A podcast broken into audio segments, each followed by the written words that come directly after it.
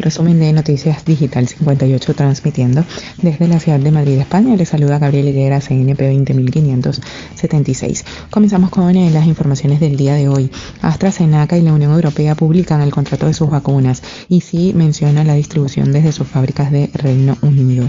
AstraZeneca y la Comisión Europea han publicado su contrato de vacunas firmado por las dos partes el pasado 27 de agosto del 2020, después de que ambas entidades hayan protagonizado estos últimos días un creciente rifirrafe por la falta de dosis a entregar. Finalmente, entre cruces, reuniones y alguna que otra amenaza. El documento se ha hecho público, no obstante, el contrato que puedes consultar en esta noticia contiene multitud de piezas censuradas. De hecho, todavía se desconocen los aspectos importantes del texto, como el número de dosis que deberían distribuirse cada mes o su coste, entre otros datos que forman parte de las facturas.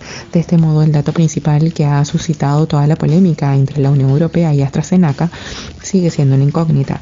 Ahora bien, si hay algunos datos interesantes que se pueden apreciar en el documento, en este sentido destaca por encima de todas las cláusulas de centros de producción. En ella se indica que las plantas del Reino Unido sí pueden ser utilizadas para la distribución. Madrid eh, cierra 19 zonas básicas y 5 localidades más. El 27% de los madrileños confinados perimetralmente. 8 nuevos municipios de la Comunidad de Madrid quedarán confinados perimetralmente en su totalidad desde el próximo lunes, tras sumar 19 zonas básicas de salud y 5 localidades más a las restricciones de movilidad que se levantarán en otras 4 zonas.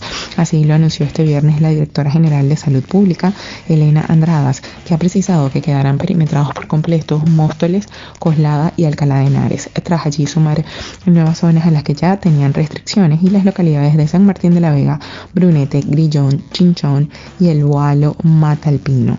Por otra parte, ha indicado que se levantarán las restricciones en cuatro zonas básicas de la región, Las Matas en Las Rosas, Alameda de Zuna, Benita de Ávila y Las Tablas en Madrid, ya que en ellas, según se ha indicado, se ha observado una disminución superior al 50% de los casos.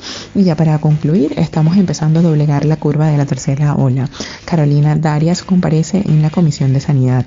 Em, palabras de Carolina Darias, que hoy ha comparecido por primera vez en la Comisión de Sanidad tras ser nombrada sustituta de Salvadorilla aunque avisa que queda semanas a Honduras. Reconoce que la batalla no parece que vaya a acabar con los próximos meses y ha mostrado su preocupación por la ocupación muy alta en los hospitales y las UCI, más de 40% camas UCI ocupadas por pacientes COVID según los datos.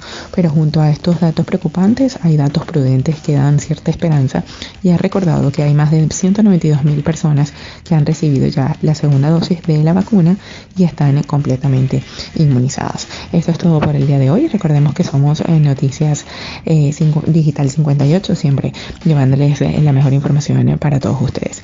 Desde Madrid, España, se despide Gabriel Higuera. Feliz noche.